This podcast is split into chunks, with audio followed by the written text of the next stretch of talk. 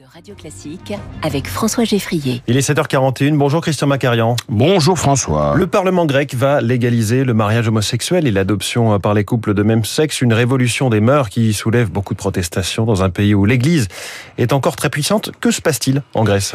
Initialement, le premier ministre grec Kyriakos Mitsotakis, qui est à l'origine du projet de loi instaurant le mariage homosexuel, n'a rien voulu d'autre que mettre un terme à des situations familiales et individuelles souvent dramatiques en raison des obstacles législatifs existants en Grèce.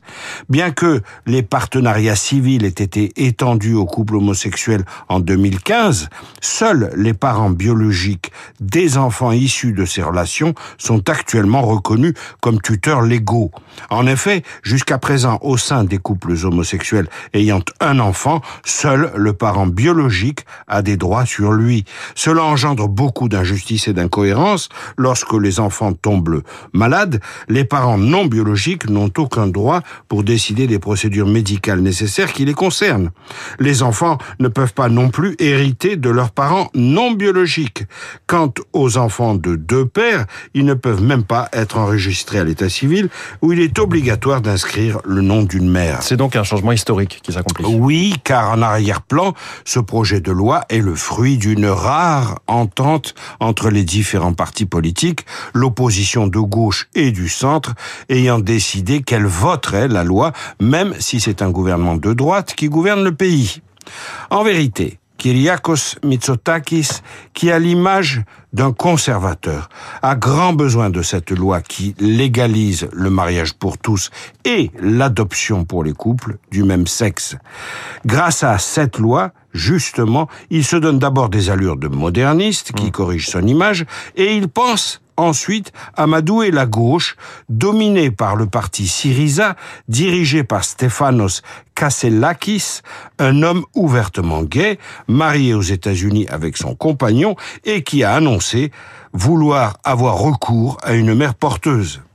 Il n'y a finalement que l'aile droite la plus conservatrice de la majorité qui reste opposée à la légalisation du mariage homosexuel, mais elle est reléguée à la position dogmatique que soutient l'Église orthodoxe nationale. Justement, que pèse encore cette Église orthodoxe? Bastion de la religion dominante en Grèce, qui représente plus de 90% de la population, l'Église orthodoxe affirme que le projet de loi sur le mariage confond les rôles parentaux et affaiblit la famille traditionnelle. Rappelons que c'est la solidarité familiale qui a permis à la Grèce de surmonter les restrictions imposées par Bruxelles dans le cadre du redressement financier du pays. En Grèce, la famille est sacrée, elle est la cellule de base de toute la société et l'Église est intégrée au tissu familial. C'est un courant d'opinion à prendre en considération.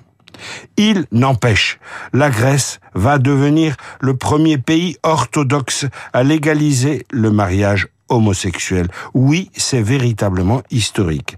Et cela fait immanquablement penser au cas de la Russie, également orthodoxe, où l'homosexualité, synonyme d'occidentalisation, est constamment stigmatisée au nom d'une idéologie qui pourfend la dégénérescence de l'Occident.